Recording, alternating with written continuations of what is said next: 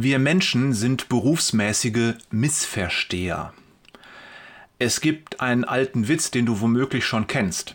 Welches war der höchste Berg vor der Entdeckung des Mount Everest? Die Antwort ist einfach. Natürlich der Mount Everest. Er war auch vor seiner Entdeckung schon der höchste Berg. Warum erzähle ich diese olle Kamelle? Nun, sie weist uns auf eine versteckte Wahrheit hin, die wir gerne aus den Augen verlieren, die uns aber in unserem täglichen Leben unglaublich helfen kann.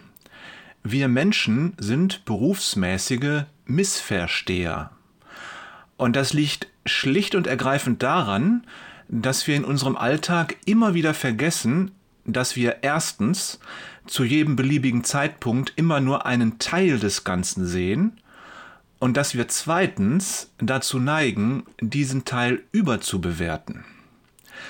Manche Leute sagen, wir sind Augentiere. Wir bauen auf das, was vor unseren Augen ist. Wir verlassen uns instinktiv auf das, was wir fassen können. Das Handfeste, das Offensichtliche, das ist unser bevorzugtes Metier. Doch die Welt ist niemals so einfach, wie sie uns vielleicht erscheinen mag. Gott hat sie erschaffen, und wir tun gut daran, sie als das zu sehen, was sie ist. Ein riesengroßes, unfassbar komplexes System, in dem das Leben gedeihen kann. Es bestehen Abhängigkeiten, die wir uns nicht träumen lassen. Wir sehen Teilaspekte, verstehen einzelne Zusammenhänge, aber wir wissen nicht genug vom großen Ganzen. Wie denn auch? Wir sind doch Teil dieser Welt, Teil des Systems. Wir werden niemals heraustreten können, niemals die Welt von außen sehen und in ihrer Gesamtheit wahrnehmen können. Wir werden sie niemals ganz verstehen können. Wobei das kein Grund ist, den Kopf hängen zu lassen. Zumindest nicht für uns Christen. Lass uns mit zwei Gedanken zu diesem Thema für heute abschließen. Erstens. Die grundsätzliche Einschränkung, die Welt niemals ganz verstehen zu können, gilt für alles Geschaffene, für jedes Geschöpf. Sie gilt für jeden Menschen. Das heißt auch für jeden Wissenschaftler, Religionsgründer, spirituellen Guru oder was da sonst noch kreucht und fleucht und uns die Welt erklären will. Sie alle jeder Einzelne sieht nur Stückwerk. Keiner hat das komplette Bild.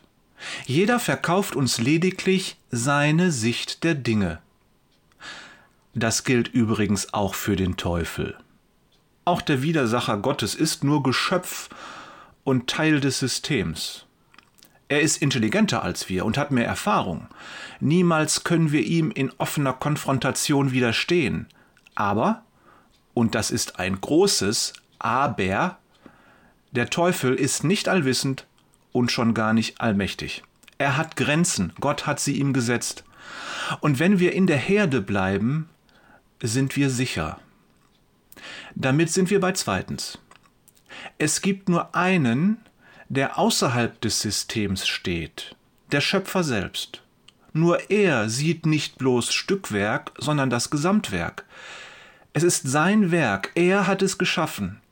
Mit dieser Wahrheit im Gepäck bist du immun gegen die Einflüsterung von Geschöpfen und Kreaturen jeder Art, sie alle wollen dir nur was verkaufen. Vertraue nur dem, der dein Vertrauen verdient. Wer war von Beginn der Schöpfung an dabei?